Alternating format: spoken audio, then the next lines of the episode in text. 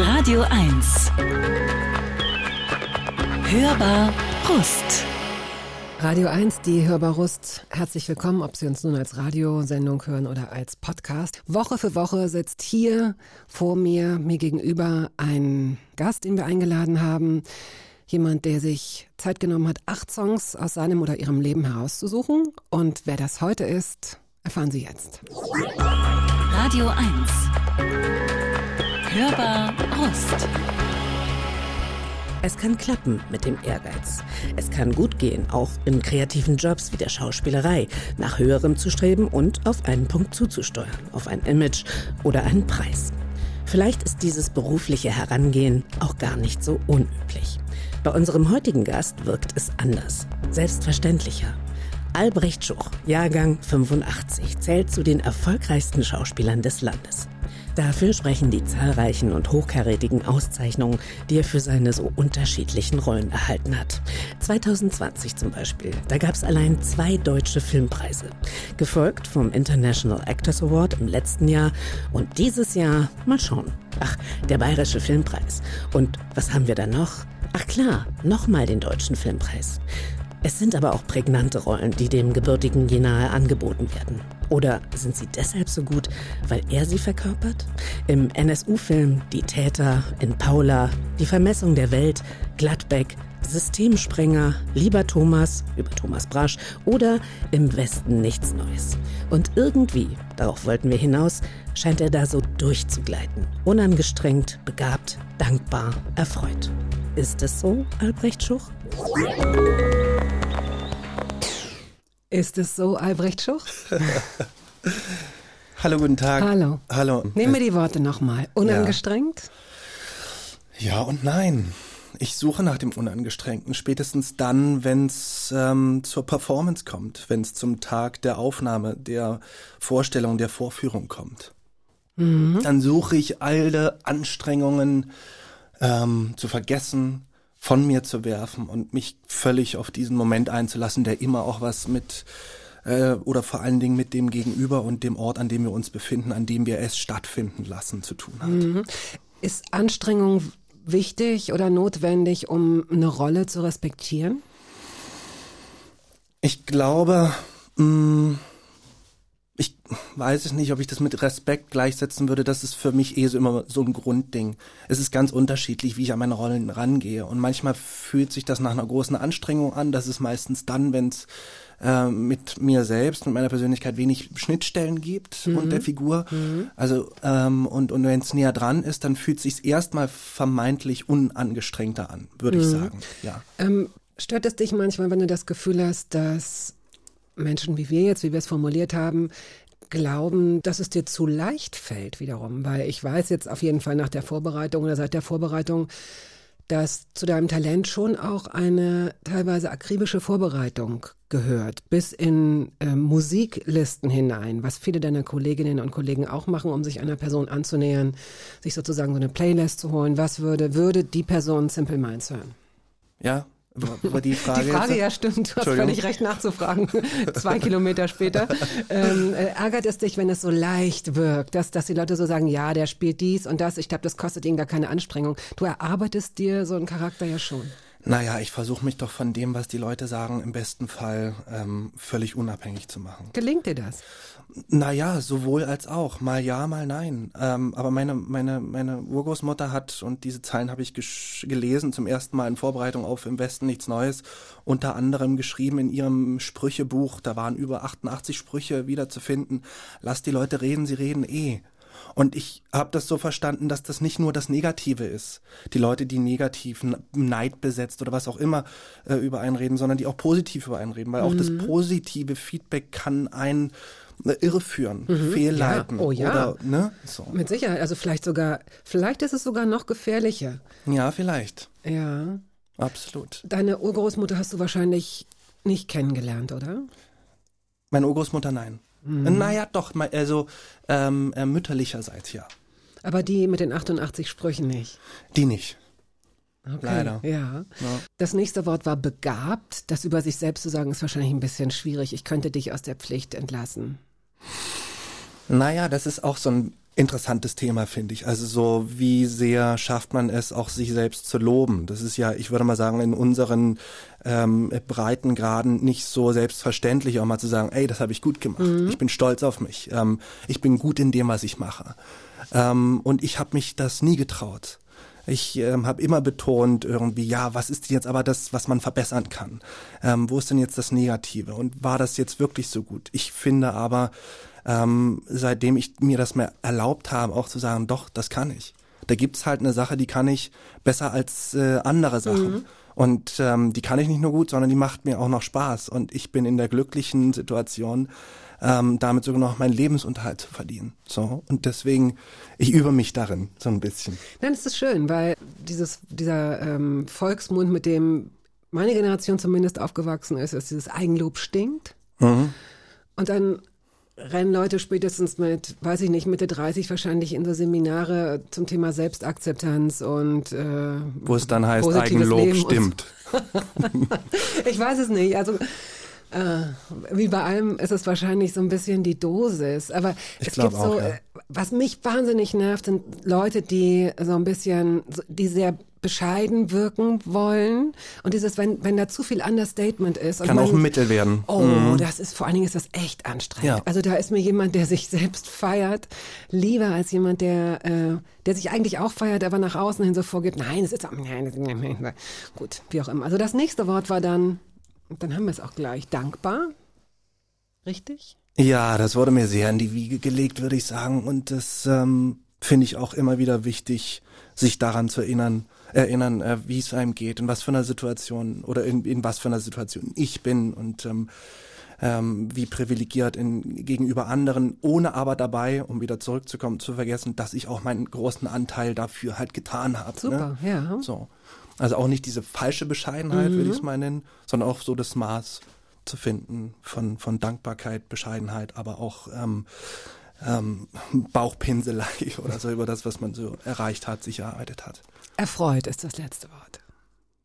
Ja, darüber, was ist oder was, was, was ich bisher du, getan habe oder, oder was im Moment passiert. Was habe ich mir nur dabei gedacht? Ja, du wirkst, nein, du wirkst wie jemand, der, der, und jetzt kommt diese Aufzählung, und der mhm. auch erfreut ist zu tun, was er machen Oh, ich liebe also das merkt man schon. Ja, das ist und es auch gibt so. ja, es gibt Schauspielerinnen und Schauspieler wie auch Schriftstellerinnen und Schriftsteller, die zwar gut tanzen mit ihrer, mit ihrem Talent, äh, sich aber möglicherweise am liebsten trennen würden, die das irgendwie toxisch sehen, die angestrengt sind von dem, was sie machen, die es aber machen müssen, weil es ihnen danach irgendwie besser geht. Du wirkst wie jemand, den es, den es glücklich macht. Ja. Mhm. Und ich glaube, das macht es unter anderem auch deswegen, weil es dabei eben nicht immer nur um mich geht. Und ich glaube, ähm, also ich, ich, ich suche nicht nach persönlicher Befriedigung die ganze Zeit oder nach persönlichem Feedback oder nach persönlichem Ich fühle mich oder ich bin wer, sondern ich, ich, ich, ich suche ich, ich suche meine Neugier zu stillen, würde ich mal sagen. Ich suche ähm, den Moment des Zuhörens, der Stille, eher als dass ich mich, mich, mich selbst unbedingt wiederfinden oder mich, mhm. weiß ich nicht, quasi therapieren muss oder so.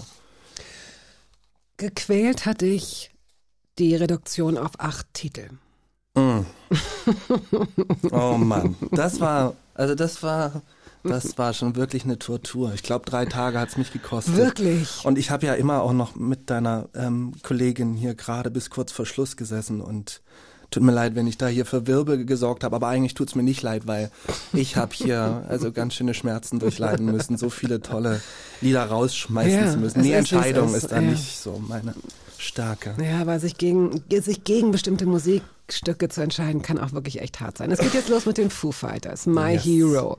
Warum die Foo Fighters? Ich glaube, es geht los mit Nirvana und Dave Grohl. Da ist er mir als erstes aufgefallen als der Schlagzeuger, der auch immer mal die Zweitstimme gemacht hat im Hintergrund auf diesem MTV Unplugged Konzert. Und dann hörte das nicht auf. Dann brachte er die erste Platte der Foo Fighters raus und hat jedes Instrument selber eingespielt. Und ich dachte, was für ein Typ, Alter. Spielt er jedes Instrument selber ein und mit so einem Drive, mit so einer tollen Energie und dann wir waren oft auf den Konzerten. Ich selber habe mit 14 angefangen, Schlagzeug zu spielen und mit 18 dann von Taylor Hawkins, dem leider verstorbenen Drummer ähm, von Foo Fighters, ähm, seinen Stick auf dem ähm, Stausee Hohenfelden Festival Highfield damals fangen dürfen. Oder ich, ich habe es geschafft, mich durchzusetzen. Du hast den Trommel Stab, den Stock, den Stick gefangen. Zur Volljährigkeit. Genau. Alter, ja. was für ein Initiationsritus. Es war irre. Es war absolut irre. Hören wir jetzt.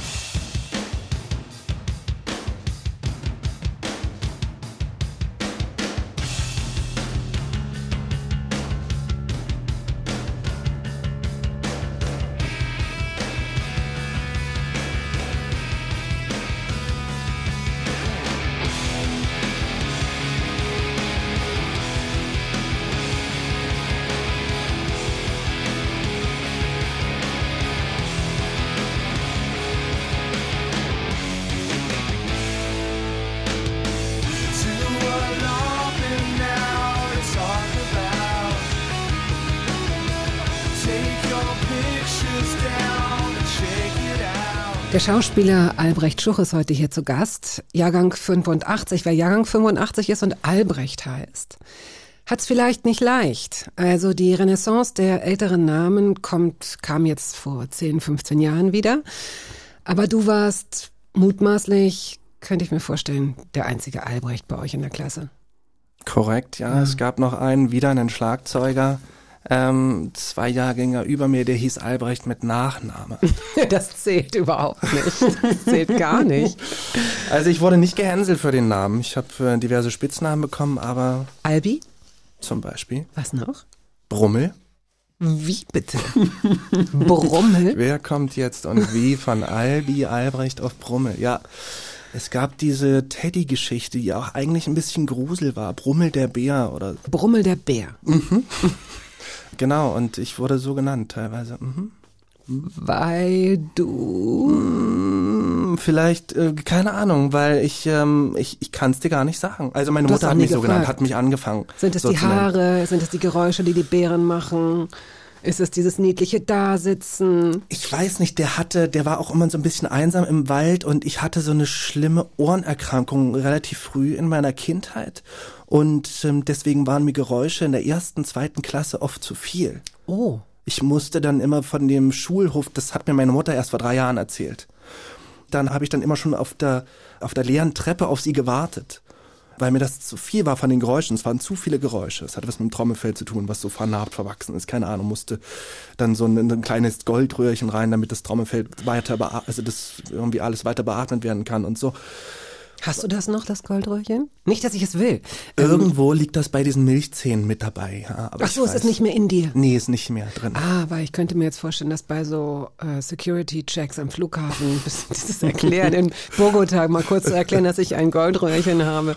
Ja. Weil ich, ah ja, ja, ja. Mhm. Nee. Konntest du das deinen Freundinnen und Freunden erklären, dass du dich so absentiert hast? Haben die dafür Verständnis gehabt? Weil normalerweise ist man auf Schulhöfen zusammen und schreit und spielt und läuft rum. Mit Beginn der dritten Klasse habe ich die Schule gewechselt und dann war es nicht mehr so schlimm. Dann war das Ohr wahrscheinlich so, ja, es hat sich so wieder hergestellt, dass es, dass ich dann bei all diesen Geschichten, die man so einer klassischen Kindheit oder so mit laut und so und brüllen mhm. und so, dass ich das mehr aushalten konnte. Äh, Schule gewechselt. Dein äh, Kollege Tristan Pütter war vor einiger Zeit, der ist noch gar nicht so lange her. Und der, äh, mit ihm habe ich auch über Schule und ein Schulsystem gesprochen, weil er gerne mit seiner Mutter eine eigene Schule eröffnen würde. Mhm. Du bist auf eine Schule gegangen, möglicherweise war das dann die, Jena System, nee, wie heißt das? Jena, Jena Planschule. Jena Planschule. Mhm. Nach dem Pädagogen Peter Petersen oder so. So ist es, ja. Ähm, dein Zweitname ist Abraham. Das ist auch sehr ungewöhnlich. Mhm. Ähm, warum? Von wem ist der? Von wem stammt der? Oder warum hat man ihn dir gegeben? Mein Papa hat sich dafür entschieden. Der wollte den gerne dabei haben. Abraham, ich glaube, der Bringer des Lichts oder so aus der Bibel. Der fand den Klang sehr gut und der hat sowieso gerne uns irgendwie so verschiedenste Dinge vorgelesen. Und ähm, ja, ich glaube, er mochte diesen Dreiklang ganz gern. Also diese drei Namen, die aufeinander folgten. Das war ja auch schon bei meiner Schwester der Fall. Die auch ähm, Schauspielerin ist, eine hervorragende Schauspielerin. Ja. Ähm, genau, und ähm, ja, ich mag ihn eigentlich auch ganz gern. Du hast gerade gesagt, dass er viel gelesen hat. Es gibt so dieses Interview, in dem du mal erzählt hast, dass er offenbar auch im Kreissaal, als Mhm. ihr zur Welt gekommen seid, deiner Mutter offenbar oder euch gleich zur Begrüßung, ich weiß es nicht. Ich Gedichte weiß es auch nicht. Ich glaube, es war so beides, an beide adressiert. So den ersten Eindruck. Ich meine, er ist, naja, ne, kommt, ist Psychiater äh, gewesen und äh, weiß nicht, ob, da, ob er da uns schon vorprogrammieren wollte oder so. Mit Hölderlin. Das wär- wollte ich gerade sagen. Wäre es natürlich auch interessant, was euch da als erste Worte begegnet sind. Was Angeblich Hölderlin. Angeblich Hölderlin. Ja. Ähm, mhm, ein Gedicht, irgendwas Ich weiß Frohes. es nicht. Immerhin ja. Mhm, nicht Nietzsche. Ich meine, überleg mal. Irgendwas Nihilistisches. Geht Nee, das zurück. kam dann schnell danach. Hat er euch ähm, so erzogen, dass ihr Fragen stellt, dass ihr äh, nachschlagt, dass ihr neugierig seid? Weil Neugier ist eben dein, dein, das Wort gewesen, das für dich so wichtig war. Mm, Er hat uns definitiv so erzogen. Also vor allen Dingen zweiteres, dass wir nachschlagen. Also ganz wirklich im bildhaften Sinne sind wir, wenn wir etwas nicht wussten, durften wir es nicht nur halb beschreiben können, gefährliches Halbwissen irgendwie aneignen, sondern sind dann zu seinem Brockhausregal und äh, haben aufgeschlagen, nachgeschlagen und vorgelesen. Ähm, Wem? allen, Vorgelesen. allen, die im Raum gerade waren, die es vielleicht auch wissen wollten oder die es auch nicht wussten oder ähm, oder nur halb oder so. Genau. Wenn etwas nicht äh, klar war, bitte nachgucken, bitte nachschlagen. Gut. Machst du das, machst du das heute auch? Fragst du nach, guckst du nach? Notierst du dir Worte, die du nicht kennst? Es macht mir überhaupt, es, also ich fühle mich überhaupt nicht ähm, peinlich berührt oder so Fragen zu stellen. Egal wie vermeintlich banal äh, man oder ich mich dabei fühlen könnte oder unwissend oder gar dumm oder so. Nee, das ist zum Glück durch dieses Thema. Ähm, ich habe Lust, Fragen zu stellen. So. Und du bist ähm, Lokalpatriot, glaube ich. Auf eine, äh, du magst Jena, du magst den Ort, aus dem du kommst, habe ich den Eindruck. Mm, Ich mag vor allen Dingen die Natur, die dieser Ort mir mein ganzes Leben ähm, und mein weiteres auch noch zur Verfügung stellt. Oh Gott, wie? Das war ein bisschen angestrengt formuliert, ne? Naja, wer weiß, vielleicht ziehst du ja wieder hin oder Akademisch. so. Nein, aber äh, was ist denn das für eine Natur, die Jena auszeichnet oder die dich so mit Jena verbindet? Ich weiß nicht, Jena war nie zu klein und auch nicht zu groß. Also man, man, man konnte irgendwie in, also zumindest so in dieser Jugendzeit, ne, so bis 18 hat's genau gestimmt, hat gereicht. Es war nicht groß genug, dass die Eltern große Sorgen hatten, wenn man einfach mal losgezogen ist und für drei Stunden weg war oder so. Ähm, und es war aber auch nicht, nicht klein genug für einen selbst irgendwie, weil es ähm, dann genug zu erleben gab. Ähm, und wenn man nicht im, in der Stadt war, dann eben relativ schnell in der Natur und konnte dann irgendwie, weiß ich nicht, so beide Seiten, würde ich es mal nennen, so dieses äh, urbane und eben dieses natürlichere, wenn man so will, erleben. Und Hast du das denn als, ähm, als Kind oder Heranwachsender, da sagt man ja nicht, ich gehe in die Natur. Also das, oder, oder es ist, hier oder heißt das es, ist so. lass Lagerfeuer machen. Genau, wir gehen. spielen oder na, na, na, weil letztendlich, das ist mir so aufgefallen, als ich das jetzt gerade gehört habe, dass ich so dachte, im Grunde macht man es ja so, dass, äh, dass dieses, dass man Natur erst sagt, wenn man ein, gew- ein gewisses Alter hat, habe ich so den Eindruck. Ne? Man spürt, dass man gerne draußen ist. Man merkt, man kennt sich, man weiß, dass man gerne auf Bäume guckt oder auch beim Bäume klettert oder so. Aber dass man Zeit in der Natur verbringt, sagt man irgendwie, glaube ich, erst später. Ja, pff, absolut. Also man traut sich das erst später auszudrücken, würde ich sagen. Weil das sind ja sonst eher so Worte, die von den Eltern kommen oder von den Erwachsenen.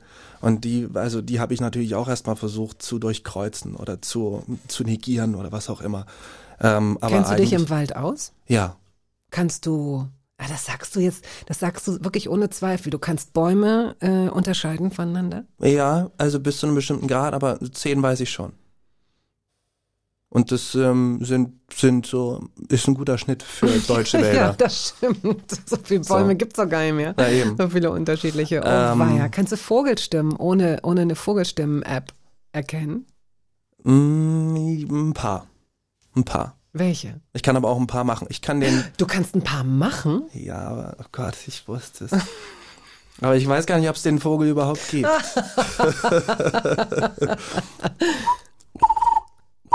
Oh, toll. Aber es gab, also. Was ist das? Also du weißt es nicht. Ich weiß es nicht. Es gab, also das war für mich so dieses, diese Initialzündung, würde ich es mal nennen. Damals in Ecuador, als ich mit Detlef Book ähm, unter anderem äh, die Vermessung der Welt gedreht habe. Du warst Alexander von Humboldt. Da waren wir äh, so mitten auf so einem äh, holzgebauten Floß auf dem Fluss und mitten im Dschungel und plötzlich sehen wir so Nester, die aussehen wie Tropfen. So lang, länglich, anderthalb Meter runterhängen, unten wie so ein Tropfen, ganz fein geflechtet. Und diese Vögel, die das hatten Geräusche wie als wenn ein Tropfen in Wasser fällt. Oh. Und wenn sie nicht den Sound gemacht haben, dann haben sie in etwa den, den ich gerade versucht habe zu imitieren, gemacht. Ich war ich darf nicht lang dabei. Vielleicht später nochmal. Okay. Oh nein, das sieht jetzt gerade ganz süß aus. Was denn jetzt? Wie der Hund, guck mal, wie der Hund auf dem Sich Fuß sonnt, von ja. Mariam schläft, in der Sonne des Infrarotheizstrahlers. Das ist auch Natur. Ne? so, nächster Song. Matilda. Matilda. Yes. Harry Belafonte. Aha. Da sind wir bei deinen Eltern, mutmaßlich. Ja. Erzähl. Also eine meiner Geschwister heißt Mathilde. Und ähm, Harry Belafonte hat mein Vater rangeschafft und haben wir immer gehört. In seinem runtergerosteten, damals hat man noch gesagt, Hundefänger-Auto und so ein Opel oder so. Und was aber richtig gut funktioniert hat, war die Anlage. Und da wurde immer, äh, gab es eine Kassette und das war Harry Belafonte und die wurde hoch und runter gehört. Und ihr habt alle mitgesungen? Es war der Knaller.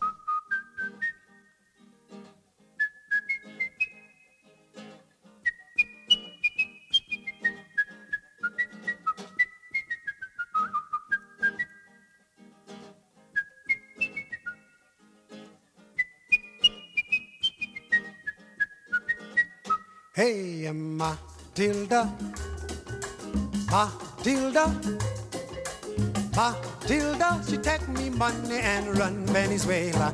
Once again now, Matilda, Matilda, Matilda, she take me money and run Venezuela. Five hundred dollars, friends are lost. Woman even sell me cat and horse. Hey, uh, Matilda, she take me money and run Venezuela. Everybody, Matilda, sing out the chorus. Matilda, sing a little louder. Matilda, she take me money and run. Das ist auch so ein Song, den man möglicherweise so schnell nicht los wird. Ich weiß es nicht, wie es ist in anderen Köpfen. Ich bin in den letzten Jahren ist so so eine ähm, Ohrwurm, so, so, so Songs, die sich so festsetzen, begleiten mich manchmal Tage. Es ist nicht schön. Kennst du das auch? Ja, aber ja, lästig, lästig zum Glück bisher nur für einen Tag. Also so ein, so ein, so ein falscher Ohrwurm. Wo man, wo man, aber erst, den kann ich schnell bekämpfen. Einfach schnell einen neuen Song reinmachen. Und den vielleicht zweimal hintereinander hören. Okay, dann Aber nicht so guten, das ist wichtig. Du hast, äh, Albrecht Schuch ist heute hier zu Gast. Er ist äh, Schauspieler und hat viele Geschwister. Sechs an der Zahl oder seid ihr sechs? Wir sind sechs, Ihr seid immer. sechs. Äh, Caroline kennt man, deine Schwester, die vier Jahre älter ist, eine großartige Schauspielerin auch, durch ein gewisses Patchwork-Verhältnis deiner Eltern kamen Mhm. dann noch andere Kinder dazu. Kannst du uns aufklären, soweit dies für die Öffentlichkeit möglich ist? Es kommen noch dazu drei Girls und ein Boy.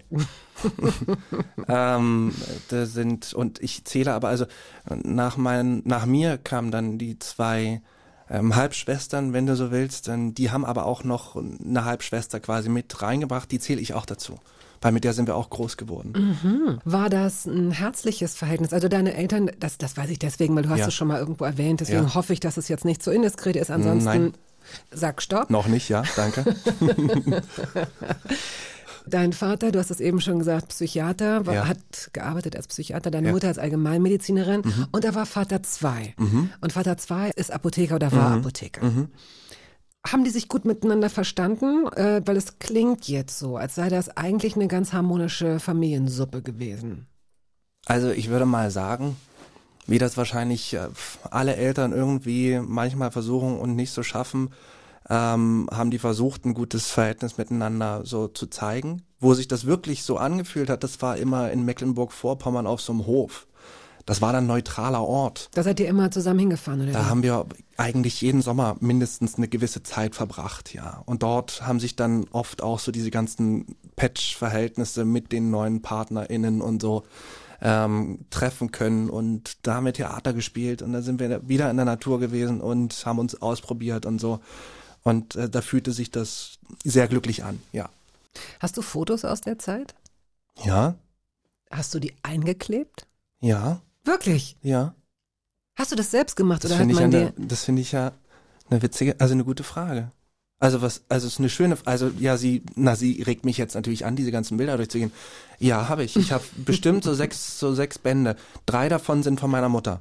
Ich habe einen zum 18-jährigen Geburtstag und zum 30. bekommen. Sind die mit Stoff außen? Ja. Mhm. Und äh, die zum 30. die hat sogar eine CD mit drin. Talking about acht Songs und so. Ähm, genau, die hat da auch so eine Auswahl gemacht. Aber sie hat die Auswahl gemacht. Deine So- Mutter? Meine Mutter hat die Auswahl gemacht, wie sie so, also was sie auch mal gehört hat, was ich höre, aber vor allen Dingen, wie, so, wie sie so empfindet oder wie sie mich empfunden hat. Was für ein außergewöhnlich gutes Geschenk. Also ich habe kann's jetzt gedacht, annehmen, eine ja. CD äh, wüsste ich jetzt gar nicht mit, mit, mit noch weiteren Daten drauf gebrannt oder was auch immer. Aber sie hat dir eine Playlist deiner, nicht Kindheit, aber offenbar, wie sie dich, das ist ja Mhm. sehr besonders. Ich wollte mich dann auch zu äh, ihrem 60. eigentlich revanchieren, gemeinsam mit meiner Schwester Caroline, indem wir ihren Song performen und dann äh, auf Grundlage von Ann-Mai Kantereits äh, zu Hause, oder heißt der zu Hause? Oder oft gefragt heißt der genau. Ähm, den ich auch eigentlich heute spielen wollte, aber ich musste mich entscheiden, ähm, lieber Herr Henning ähm, äh, Mai und Konsortenkollegen, ähm, ich muss, habe mich dann doch für einen anderen Song geschrieben. Aber wisse, dass ne, Du hast dich wirklich so gequält. Also da habe ich ja die letzten Wehen habe ich ja noch äh, in meinem Wohnzimmer eben gerade gehört, ja. Also du musst wirklich richtig gelitten haben gerade. Schon, ja. Und äh, also es gibt ja, würde ich jetzt mal behaupten, Menschen, die jünger sind als 40, kommen selten in die, auf die Idee, Fotos auszudrucken und einzukleben, es sei denn möglicherweise für andere als Geschenk, ne? dass man so sagt, ein Freundschaftsding oder ähm, vielleicht habe ich auch einen falschen Eindruck. Also falls jetzt, falls Sie sich jetzt äh, nicht gesehen fühlen, liebe Hörerinnen und Hörer, schreiben Sie keine E-Mail. Ich, vielleicht habe ich mich auch getauscht. Vielleicht machen das Menschen nach wie vor. Früher gab es so Fotoecken zum Beispiel, bevor Ja. es die selbstklebenden Ich weiß, Dinger gab. habe ich auch gemacht, ja. Äh, mein zweiter Papa, sehr, also ein großartiger ja, Hobbyfotograf, ähm, hat ähm, mir beigebracht, mit diesen Fotoecken umzugehen. Ich habe das geliebt, die so rauszuziehen. So die hatten toll. so, weißt du das noch, Ja. wie das war? Obwohl du so jung bist. Wie meinst du, die rauszuziehen? Ja, es gab so eine, so eine, diese kleine, das ist eine kleine Schachtel gewesen, die hatte ungefähr die Größe einer Handinnenfläche, war kantig und dann hatte die so einen kleinen, man musste den Anfang richtig finden und es war einfach so ein schönes, einfaches System an diesem Kunststoff, nicht Faden, aber diesem Band, auch kein Baden, was, was, was ist denn das, ein Ding gewesen, an dem man dann zog und dann lösten die sich automatisch, sodass man sie einfach Ja. abnehmen konnte. Ja. Dann klebte man, ja. Nein, weil ich bin überhaupt kein, kein Fan der Vergangenheit, überhaupt nicht. Aber ich klinge gerade so, als wäre ich die total nostalgische. Wie oft nimmst du denn diese Fotoalben zur Hand, sag mal? Naja, es wird oft gefragt bei Filmproduktionen, hey, wir bräuchten für das Zimmer oder das Buch oder den Hintergrund Kinderbild Ah, ne, ja, des stimmt. Charakters. Na klar. Und deswegen nehme ich die dann doch, also mindestens alle zwei Jahre in die Hand. Guck die durch, überlege, will ich jetzt alle Bilder irgendwie Mhm. da an Personen schicken, die ich noch nicht kennengelernt habe. Und dann bringe ich die meistens persönlich vorbei ähm, und entscheide dann vor Ort und dann nehme ich die raus, manche, die ich nicht zeigen will und Mhm. ähm, klebe sie dann wieder ein. So. Bist Das- du jemand, der mit der Vergangenheit, der sich mit der Vergangenheit aufhält?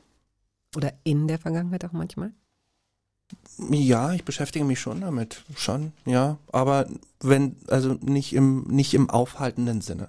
Aber der dort gerne verweilt, würde ich sagen. Warum? Wo, wie, was, was, was heißt das? Was machst du dann da? Weil, naja, also wie gerade so ein bisschen indirekt auch irgendwie anklang, fand ich, ähm, so von wegen Erinnerungen und das hört sich alles so schön an und so.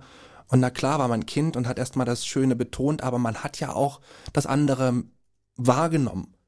Aber das hat man in seiner Erinnerung nicht mehr so betont. Das hat man irgendwie versucht, Verletzung beispielsweise. beispielsweise, Zurückweisung, so, genau, mhm. so wegzulassen.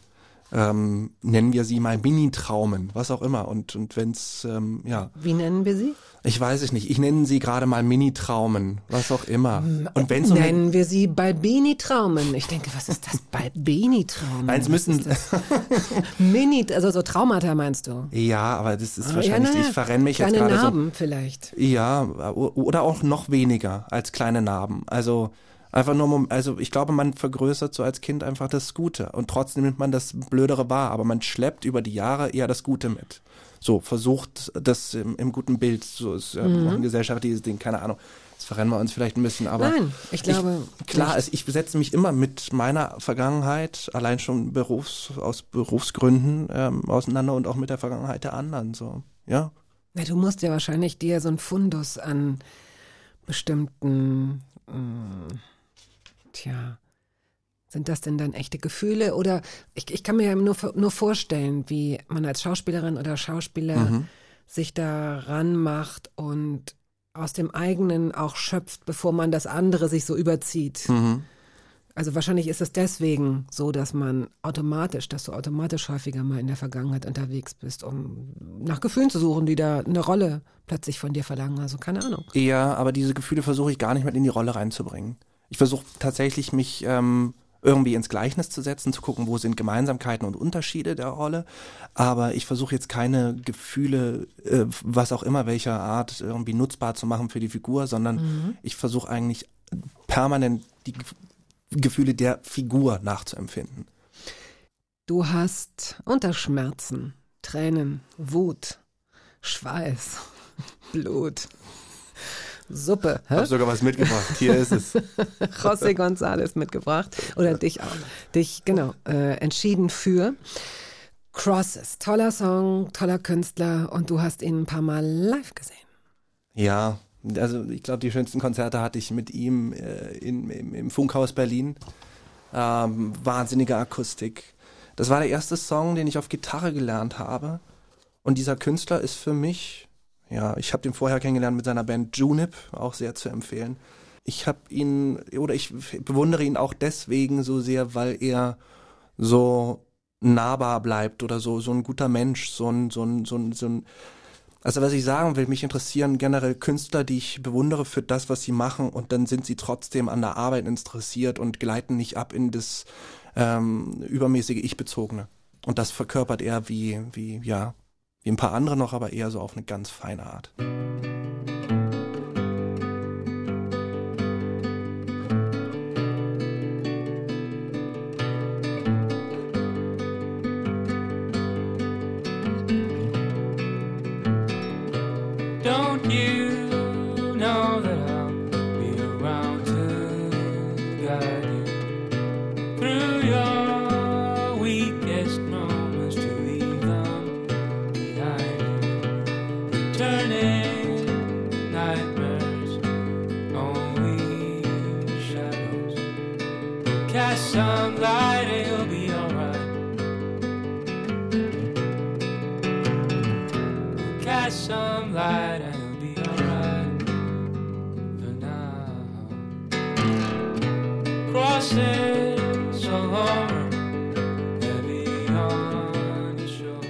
Albrecht Schuch ist heute hier zu Gast. Ähm, er ist Schauspieler.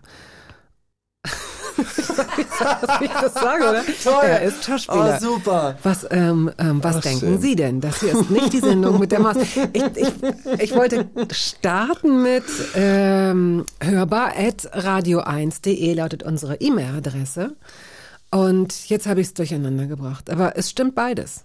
Es stimmt beides. Und wenn wir schon dabei sind, Sie können sich viele weitere Gespräche anhören als Podcast. Auch unser Gespräch wird nach der Ausstrahlung als Podcast über die ARD Audiothek und über YouTube, Spotify und wie sie alle heißen, äh, runterzuladen sein, zu streamen sein. Das ist das Wort, das ich gesucht habe. Fotoecken. Äh, Senta Berger, Helge Schneider, Jan Delay, Stefanie Heinzmann, Kurs El Hotzo, Guido Maria Kretschmer, äh, Jan-Georg Schütte, sehr großartige äh, andere Leute waren hier auch schon zu Gast. Irre. Ja, Sie wirklich. waren alle hier. Lars Eidinger. Wir machen das jetzt aber auch schon im 21. Jahr. Ist das nicht Wahnsinn? Trotzdem fühle ich mich schon sehr geehrt. Es ist schon auch ein Ritterschlag für mich. Muss ich jetzt, also ohne jetzt irgendwie. nee, nee, das ist schon so. Das ist, also ich meine, das ist so, also es kam erst so, wie heißt du nochmal, der Kinopapst, Knut Elstermann. Ja. So, also es gibt so einfach so, so, so drei Leute und dazu gehörst halt dazu, da dachte ich, dass wenn, wenn ich da mal war und wenn ich das überlebt habe, dann brauche ich mir eigentlich keine Sorgen mehr machen. Jetzt muss ich natürlich fragen, Wer wer die Person. ist? Ja. Inas Nacht. Warst du da Ina. schon? Habe ich bisher, ich würde mal sagen, aus zeitlichen Gründen absagen müssen. Ah, also das heißt, du wurdest schon angefragt. Mhm. Und du singst gerne. Mhm. Und du hast Humor. Okay. Naja, wir haben ja noch eine Na ja, Stunde. er bemüht sich. Du bemühst dich doch, reicht doch. Na, das wird doch, das wird toll. Ja. Also nee, danke. Also für die Einladung. Ich äh, freue mich. So. Ich, ähm, so, gegenseitig Mhm. äh, beruht das auf Gegenseitigkeit. Ähm, du tanzt für dich. Also um den Kopf frei zu kriegen, habe ich gelesen, schwimmst du, joggst du, boxst du, tanzt du. Yes. Das letzte Mal vor zwei Tagen, als ich das Auto meiner Mutter äh, innerhalb der Familie weiter verschenkt habe. Das kam nachdem Wusste es meine sie Mutter. davon? Ja, ja, Ah, ja. Das war abgesprochen. Ähm, genau, das ging jetzt von ihr zu meiner Schwester, zu mir und zu meiner Cousine. Und da haben wir, Talking Heads. Ja. Ja, den haben wir gleich. Den hören wir Das gleich. ist jetzt sozusagen die Anmoderation für die Talking Heads mal. Burning Down the House. Da habe ich das letzte Mal getanzt, vor zwei Tagen, als ich ja die letzte Runde mit dem Auto um den Südstern drumherum gedreht bin. Ähm, Das ist in Kreuzberg, muss man dazu sagen, für Ja. all die Menschen, die äh, nicht in Berlin leben und diese so, Sendung hören. ja. Der Südstern, da denken Sie jetzt, vielleicht, weißt du, jemand, der in so einem bayerischen Ort, falls Sie aus einem bayerischen Ort sind und uns hören, ganz liebe Grüße, schicken Sie uns doch mal eine Mail, hörbar.radio1.de. Und ich finde es so, vor, so toll, so rührend, dass jemand aus möglicherweise Bayern, der jetzt hört, Weihnachtszeit, Südstern, Kreuzberg, das ist bestimmt ganz schön. Also es ist auch nicht nicht schön, aber es ist nicht das, was Sie denken, Südstern. ach, schön. Ne? Mhm. Alexander von Humboldt hätte auch gedacht, der Südstern, ja, und dann hinten, das ist der Südstern, aber eigentlich ist der Südstern was. Was ist der Südstern? Eine, eine, eine Kirche auf einer Verkehrsinsel, oder? Ja. Gut zusammengefasst. Diese komische Stadt, ey.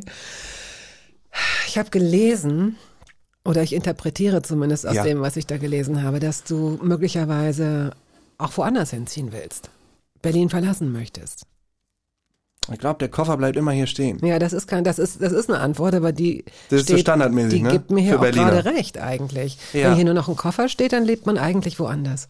Ähm, ja, ich habe so schon noch ein paar Ideen. Nee, also dass ich nur hier lebe, nee. Nee, nee, nee. Aber es ist halt dann doch, sie lässt mich halt auch nicht los, die Stadt. Und sie ist ja auch Quell für mich persönlich und für meine Arbeit. Quälend oder Quell? Quell. Ja, es ist beides, ne? Quelle. Ja. Ja. wenn ich so, also ich sag mal, einen Beruf hätte, der mich wahrscheinlich mehr an diesen Ort klemmen würde. Also so, so, so, so, so, so, so weiß nicht, so, so, so, so ein Job, wo ich halt von Montag bis Freitag und so, ne? Bei der BVG beispielsweise. Beispielsweise. Ähm, Grüße gehen raus. ja. Ähm, dann, dann, dann würde ich, glaube ich, irgendwann, dann hätte ich schon längst die, also die Reißleine gezogen. So. Aber weil mich der Beruf ähm, und die Zeit dazwischen ja auch oft oder mir es auch oft erlauben, wegzukommen, Mhm. habe ich halt auch immer wieder dieses, ähm, ich komme wieder und wir haben uns äh, lange nicht gesehen. Es ist so, es zieht sich an, es stößt sich ab. Es ist bisher noch eine, eine, eine gute dynamische Beziehung. Was gehört zu den schlimmsten Dingen? Zu den, zu den Dingen, die dich in dieser Stadt am meisten nerven? Nerven ist immer so, so ein bisschen äh, vielleicht erhebend, weil ähm, ich glaube, ich würde es als Herausforderung, das ist schon die Stimmung.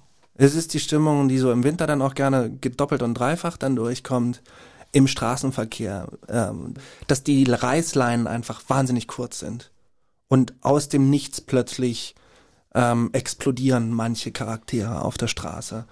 Und das überträgt sich. So. Und das von sich zu halten oder für etwas anderes zu kämpfen und das zu verteidigen und es zu schlucken und freundlich zu antworten oder so, das ist herausfordernd, das kostet Kraft. Und was wäre der Flirt, wenn, wenn du, wenn du gehst, in welcher deutschen Stadt könntest du dir vorstellen zu leben? Bremen. Ich liebe Bremen. Warum liebst du Die Bremen? Stimmung in Bremen ist einfach der absolute Kracher. Wie ist denn die Stimmung in Bremen? Komplett relaxed. Aha. Ja, also nochmal noch mal ein anderer, noch mal ein anderer Ton als Hamburg. Ich finde schon, wenn man nach Hamburg irgendwie fährt, ist so plötzlich man, also aus dem Turbo fährt man so, äh, steigt man aufs Fahrrad um so ungefähr. Ah, Das ist schon so, so, so was nonchalanteres oder Auf jeden keine Fall Ahnung. höflicher, ne? Es ist- höflicher, Mhm. entspannter, nimmt sich selbst nicht so ernst und so. Und Bremen ist da einfach, macht, macht sich noch mal ein bisschen breiter. Und ist noch mal, also noch mal, noch mal, noch mal einen Ticken, noch mal einen Ticken handfester. Okay. Also, ja. Ansonsten Wien. Wien liebe ich auch über alles. Bevor wir jetzt Burning Down the House spielen, würde ich gerne noch wissen, was das für ein Wagen war, den ihr innerhalb der Familie so lange weitergegeben und so lange gefahren habt, dass der so gut ist. Also ich mache ja hier jetzt irgendwie keine Werbung oder so, aber was den Wagen unwahrscheinlich sexy gemacht hat, war, er hatte wenig PS, hat halt, war halt schnell laut, deswegen hat, ist man lieber langsam gefahren, weil sonst konnte man sich nicht mehr unterhalten oder die Musik genießen. Das lag aber nicht am Auspuff, der seit 20 Jahren kaputt ist Nee, oder es so. lag einfach an der geringen PS-Zahl. Und äh, die Anlage war aber gut und das Beste, die Aussicht. Riesenfenster. In einem kleinen Wagen, Riesenfenster. Das, der Wagen hieß Helmut, Grüße gehen raus. Nein, Doch. Leute, die ihre... Aber es- deine, Kam nicht Mutter, deine. Mutter hat ihn irgendwann. Helmut genannt, Eine oder? Mitfahrerin. Nein, nein. Okay. Burning Down the House. Please. An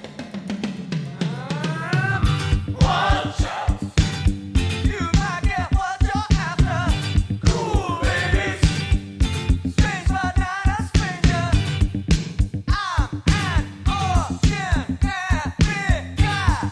Burning down the house. Radio 1.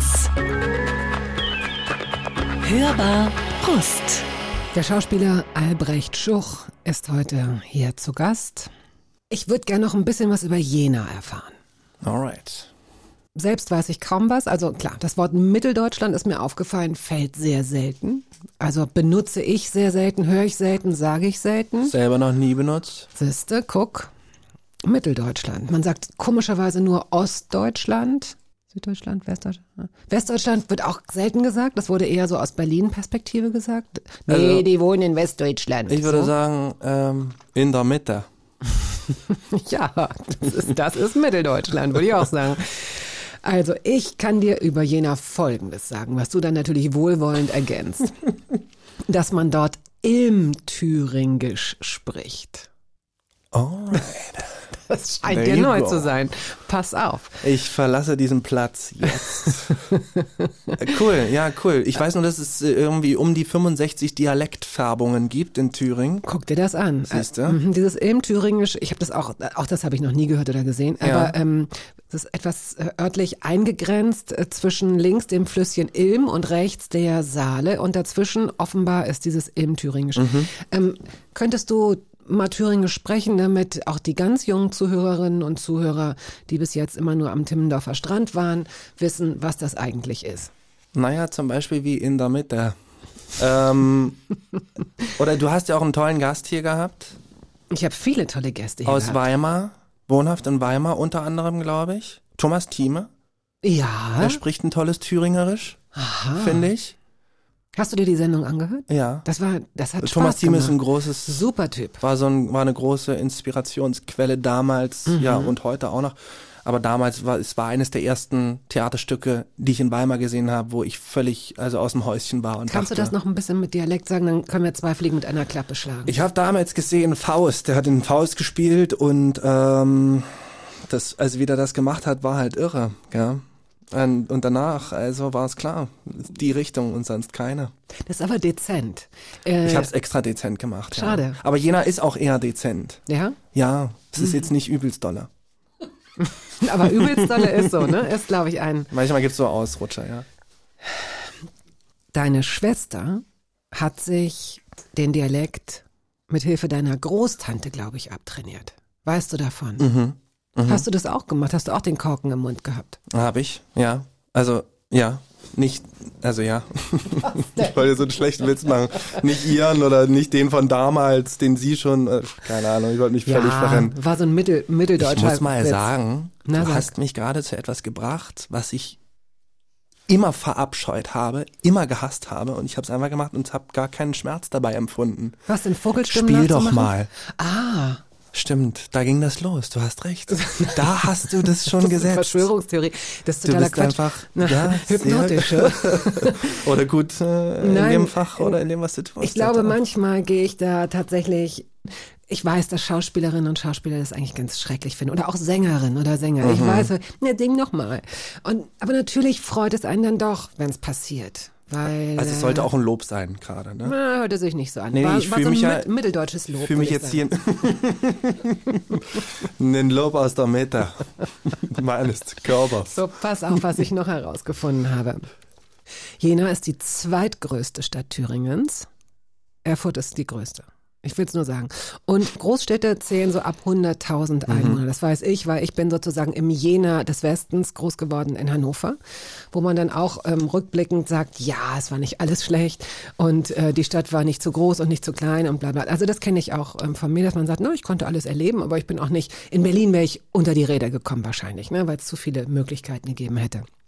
So, also ab 100.000 Einwohnern spricht man von einer Großstadt. Es gibt in Deutschland 80 Großstädte und über Jena heißt es, das fand ich sehr süß, das muss, das muss wirklich auch ein Lokalpatriot äh, in Wikipedia in dem Fall geschrieben haben. Zudem ist Jena auf Platz 73 der größten Städte Deutschlands. Dieses zudem so, so, und glauben Sie mal nicht, dass wir klein sind. Wir sind zudem auf Platz 73 der größten Städte Deutschlands. So, also was ist da los in Jena? Gibt es so eine süße Altstadt? Ja, äh, nicht mehr ganz so viel, aber doch, ja, so ein paar Reste gibt's schon noch. Wie nicht mehr ganz so viel. Es ist Na, ja wohl in den halt- letzten Jahren kaum abgerissen worden, oder? naja, so es werden doch, also ich finde, dass schon so ein, so, ein, so ein Anblick extrem darunter leidet, wenn allein das Kopfsteinpflaster entfernt wird. Und das passiert ja in vielen Städten. Und in Jena hat man, glaube ich, noch eine Gasse übrig gelassen mit Kopfsteinpflaster gefühlt. Ich finde es einen riesigen Gemütlichkeitsfaktor. Wenn du da nicht gerade wohnst, ja. Ja, ja, vielleicht. Aber ja, mhm, Ja, Horror. möglich. Ja. Ähm, ich will noch einen Versuch unternehmen. Das schöne Jena. Sag mir doch mal, beschreib mir doch mal deine alte Stadt, die du auch so schön findest. Du gehst da immer auf Berge, habe ich gelesen. Ja. Ausgerechnet, um dich zu erden, gehst du auf den Berg. Was ist denn das Widersprüchliches? Na, aber wir sind doch voll von Widersprüchen. Das wissen wir doch. Das hast du doch auch schon gelernt von dir selber. Seit ich Mitteldeutschland gesagt habe, ist bei dir irgendein Schalter um- Ja, umgesprungen. ich will jetzt auch mal auf, so langsam. Wir Nee. müssen uns einfach von Jena wegbewegen. Vielleicht hilft Ist mir es so? das. Ja, Gut, pass nicht. auf, dann letzte, wirklich, aber wirklich letzter Versuch. Ja. Wenn ich jetzt sage, du, ich habe ähm, ne, ich hab einen Air- Airbnb-Gutschein für fünf Tage. Was denn? Was denn? Äh, äh, verkauf den für mehr Geld, nimm dir das Zelt und hau dich irgendwo auf den Berg. Wenn man nach Jena möchte übers Wochenende, wo quartiert man sich denn da am besten ein? Also gibt es irgendwie so einen, einen Stadtteil, der besonders schön ist, wo du sagst, ja, da sind, da wachsen Pflanzen, aber man kann auch was trinken gehen, sowas. Kann ich dir nicht sagen. Gut, danke. Dann höre ich jetzt, dann lass uns nicht mehr über Jena sprechen. Das ist ja wohl. Also, aber ich kann auch über Berlin nicht sagen, da solltest du ins Hotel gehen, weil, also, kennt, also, ich kenne keine Hotels in den Städten, wo ich. Nein, es geht auch nicht ich mein? um Hotels, so. sondern es geht eher darum, wenn man eine Stadt noch nicht kennt. Ja. Mhm. Wenn, wenn du mich jetzt nach Berlin fragen würdest, dann würde ich sagen, kommt drauf an, was du erleben willst. Berlin ist ein doofes Beispiel, weil Ja. Berlin besteht aus ungefähr acht verschiedenen Städten, wenn man so will. Willst Ja. du Ruhe, willst du Halligalli, bist du unter 20, bist du über 80, so. Mhm. Ähm, Also geh doch nach Jena und geh ins Zeiss Planetarium und guck dir die Queen Show an, damit ich hier nochmal irgendwie eine. Band unterbringen kann. Ich wollte heute auch eigentlich, musste ich das rausschmeißen? Ja, den Klassiker David Bowie mit, mit, mit Queen Oh, äh, Under, Under Pressure, Pressure? haben wir rausgeschmissen. Oh. Ja, wird wahrscheinlich auch oft gespielt, aber ist stellvertretend für, für, für, für so viele Rollen, die ich einfach auch kreiert habe. Mhm. Unter anderem den Reinhold aus Berlin Alexanderplatz. Schnitt. Geht also ins Zeiss Planetarium, guckt euch die Queen Show an und danach doch einfach, weiß ich nicht, ins Schillergärtchen oder in dieses Novales Haus. Und da steht auch irgendwo das Zitat von, weil wir auch über Dialekte so viel gesprochen haben, von Goethe, der über Dialekte, und das ähm, ist, ist so eintätowiert in, in, in, in, auf mein, in mein Herz, sagt, ähm, der Dialekt ist der direkteste Weg zum Herzen. Und deswegen liebe ich es, Dialekte ähm, für Rollen zu finden. Das sagst du einer Hannoveranerin. Vielen Dank. Was heißt das? Die so kein Dass ich Dialekt- kalt bin und leer?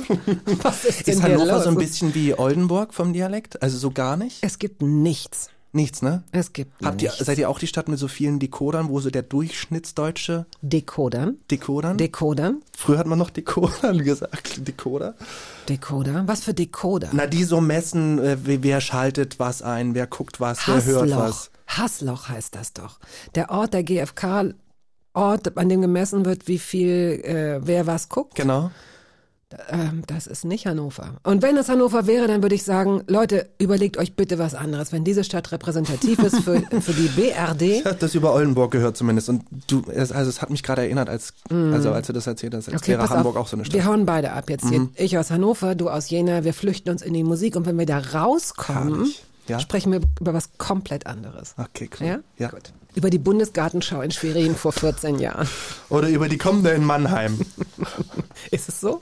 ja. Wirklich? In Monnem. In Mannheim? Bundesgartenschau? Ah ja, sicher. Du, du hast sofort den Weg in mein Herz gefunden. so, pass auf. Wir spielen jetzt Nina Das Simon. ist super Hannover eigentlich, weil der Charakter aus Systemspringer kam aus Hannover. Ja, du kannst Der auch zurückgehen zumindest nach Hannover. hannoveranisches Kennzeichen. Das ist okay. Ich bin raus aus Hannover. Du gehst jetzt auf Hannover zu. Alles klar. Wir hören Nina Simon. Hast du mitgebracht, weil dieser Song äh, im Systemspringer vorkam. Und danach sprechen wir über den Film. Super.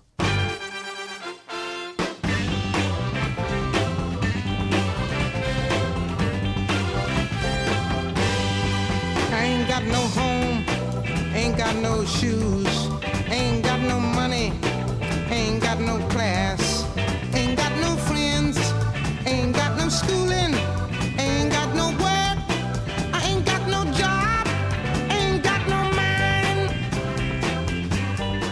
Albrecht Schuch aus Mitteldeutschland ist heute hier zu Gast. ich habe eben den Cliffhanger ähm, benutzt, Systemsprenger. 2019 kam der raus, ein Film, der, glaube ich, sogar auch ins Rennen um den äh, deutschen Beitrag für die Oscars ging, oder? Ja, ja. Mhm. Willst du mit zwei, drei Sätzen zusammenfassen, worum es da ging? Ich glaube, es geht im Grunde um ein Kind, was nach der nach dem Zuspruch, nach der Liebe seiner Mutter sucht. Ein neunjähriges Mädchen Mhm. in einer, ich sage es deswegen, weil das ist so, wer diesen Film gesehen hat, wird es nicht vergessen, eine magentafarbene Jacke, so ein dunkles Pink. Also dieses, man sieht dieses Mädchen, die damals, glaube ich, auch neunjährige Darstellerin, Helena Zengel Ja. heißt sie. Sie ist auch ausgezeichnet worden. Die ist, das ist ein solches Talent, dass es alle umgehauen hat, sowieso. Und ähm, ich hatte Angst, diesen Film zu gucken. Mhm. Ich habe mir richtig viel Zeit damit gelassen. Und irgendwann, als ich mal so dachte, ja, was guckst denn? Habe ich gedacht, okay, komm, du kannst ihn ja ausmachen nach zehn Minuten, wenn du es nicht aushältst. Weil ich schon wusste, der würde mir richtig unter die Haut gehen. Und bis auf zweimal, wo ich wirklich mal kurz weggucken musste, boah, gehört der wirklich zu den eindrücklichsten, besten Filmen wahrscheinlich, die ich jemals gesehen habe. Ja, kann ich verstehen. also es, wie du schon sagst, ein Mädchen, das als schwer erziehbar, als nicht mehr sozialisierbar oder nicht mehr therapierbar gilt. Das ist so, so Systemspringer ist das Codewort dafür unter Therapeutinnen und Therapeuten wahrscheinlich, ne? Ja, ja, ganz genau. Du spielst einen Sozialarbeiter, der sich äh, ihrer annimmt und möglicherweise da auch die Grenzen an der einen oder anderen Stelle überschreitet, was jetzt missverständlich klingen mag, aber einfach im Sinne, du, sie löst auch was in dir aus, du willst ihr helfen. Man merkt, dass, dass du die Distanz nicht wahren kannst zu Genau, einer er Patientin, wenn man so will. Ne? Ja, er verliert quasi diese, diese professionelle Ebene. Und äh, in ihm werden so Vatergefühle, könnte man fast nennen, so diese, diese, dieser elterliche Protektionismus, der so einsetzt für eben das Kind ähm, und eben nicht mehr das fachlich Distanzierte, was man dann doch auch immer wieder braucht oder zu dem man wieder zurückkommen muss am Ende des Tages. Ja, das entgleitet ihm. Genau, und ich habe den Song, also ich fand's damals, ich glaube, Nora Fingenscheid, die Regisseurin, hat mir, ich glaube, eine Woche bevor wir angefangen haben zu drehen, hat sie mir gesagt, und weißt du, was schon sicher ist, weil das wird ja alles ganz spannend jetzt die nächsten Monate, also das wird ja auch verrückt werden und das wird ja auch sehr arbeitsintensiv und da werden ja auch viele Situationen sein, wo wir an unsere Grenzen kommen werden. Aber was sicher ist, äh, ist der Song am Ende. Und den kannte ich nicht. Und das war eben Nina Simon äh, mit dieser, mit dieser Message, mit dieser Art der, also ich höre da auch Traubewältigung oder ähm, Traumabewältigung, ja, mit seiner Vergangenheit so umzugehen, wie sie das in diesem Song tut, das ist, ähm, ähm, ja, das hat mich völlig umgehauen, mitgerissen. Das hat, das hat mich zu Tränen gerührt und das hat mich zu Lachen gebracht. Ähm, und das ist so Lachen und Weinen, wenn das so beieinander liegt, dann, ähm, dann, dann, dann, dann bin ich sowieso immer schon in, in Fesseln gelegt. Und da wir jetzt sowieso über diesen Film so konkret äh, gesprochen haben, würde ich sagen, spielen wir jetzt Musik und sprechen danach über einen aktuellen Film, der jetzt gerade in die Kinos kommt, in dem du mitspielst. Das war auch sozusagen der Aufhänger für deinen Besuch hier und ich bin gottfroh, dass es so ist, denn sonst hätte ich ihn mir möglicherweise nicht angeguckt. Denn wenn er mir entgangen wäre, hätte ich mich im Nachhinein geärgert, das weiß ich. Sprechen wir gleich drüber. Jetzt spielen wir Love No Matter What. Wie werden die Künstler ausgesprochen? Hast du es im Kopf? Asia, Asa?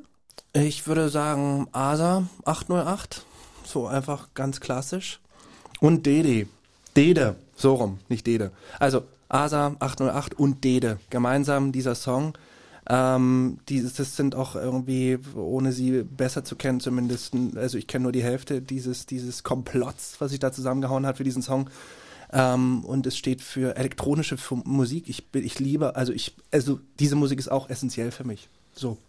Einmal im Jahr muss es auf ein Festival gehen, wo elektronische Musik gespielt wird. Nicht zu verwechseln unbedingt mit Techno, das ist dann nicht so meins. Es braucht so eine emotionale Melodie im besten Fall, die da irgendwie auch noch mit rein droppt oder so ein paar Töne. Es darf nicht nur äh, äh, wie in der, keine Ahnung, Stahlfabrik sein oder so, wo gehämmert wird oder so. Ja, die, die kennen, glaube ich, noch nicht so viele und das war so, der ist vor kurzem rausgekommen und ich liebe es auch zu diesem Song zu tanzen.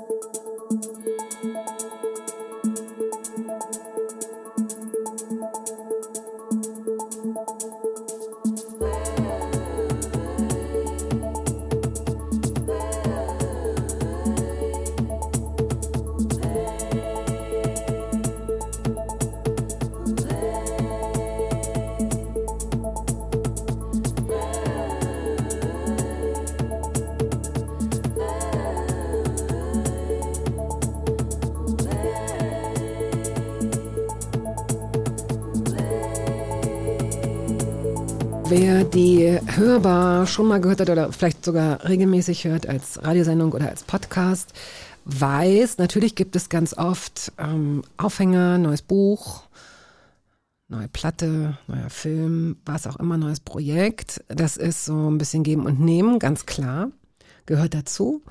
Und ich gebe mir auch große Mühe, äh, dem gerecht zu werden, die Bücher dann zu lesen, die Filme zu schauen. Und das ist meistens schön, aber manchmal auch nicht. Und manchmal ist es sehr schön. Und in diesem Fall würde ich sagen, es ist sehr schön. Der Film, der am 1. Dezember in die Kinos kommt, heißt Die stillen Trabanten und ist bis in die klitzekleinste Rolle so hervorragend besetzt, dass man das dass man wirklich so denkt, das gibt's doch gar nicht. Teilweise sind da wirklich erstklassige Schauspieler, die, die so einen Satz sagen, zum Beispiel. Jemand wie dieser großartige Schauspieler Hermann Bayert, eine, hat, glaube ich, sagt, glaube ich, einen Satz oder so, ähm, dabei sind Peter Kurt, Charlie Hübner, Adel Bencherev, Lilith Stangenberg, ähm, Martina Gedeck, Nastasia Kinski. Was, was machst du gerade für ein Zeichen? Also Nastasia Kinski, dass die halt, ja, sie spielt mit. Das genau. ist unglaublich. Ja. Diese Szene, ich sehe, es sind drei Geschichten, die parallel zueinander stattfinden und auch nicht, wie es manchmal ist bei solchen Episodenfilmen, äh, äh, dass man, dass sie dann doch irgendwie zusammenhängen oder so. Ich glaube, der Zusammenhang ist der, dass gezeigt wird, wie wichtig die Liebe und die Körperlichkeit für Menschen ist. Wie würdest du den Film beschreiben? Ich habe jetzt gerade so, ich bin immer weiter so, habe mich so in den Sessel reingedrückt, dachte so, hm, sollte sie jetzt alles schon verraten? Also es gibt Zusammenhänge, ja. Und ich würde das aber dem Zuschauer überlassen, diese zu finden, tatsächlich. Weil, also die du gefunden hast, finde ich ganz toll. Ähm, und an die habe ich auch gedacht. Und es gibt aber also mindestens noch zwei, drei andere. Aha. Ähm, also, und das finde ich das Schöne an diesem Film, dass es eben durch diese tatsächlichen Begegnungen, die wir sehen, so reduziert wird auf Verbindung, sondern dass es eben so im, was auch immer, im übertragenen Sinne so viele ähm, Verbindungen gibt, ja. Es ist ein so feiner, schöner Film, der Menschen möglicherweise, ähm, wie soll ich sagen, etwas verunsichert zurücklässt, wenn Menschen, die so, eine, so einen Kreis, so eine Kreiserzählung brauchen, so und so fängt's an und dann entwickelt sich die Geschichte mit so einer klassischen Dramaturgie und zum Schluss ähm, äh, tanzen alle auf der Straße und alles ist gut. Das ist, so ein Film ist es nicht. Es ist ein Film der feinen Beobachtung. Ich habe das Gefühl, dass äh, dieser Film unglaublich viel Verantwortung für seine Darstellerinnen und Darsteller übernimmt. Aber vielleicht ist es auch umgekehrt, dass die Darsteller auch dem Regisseur sehr, sehr gut, da ist viel Luft.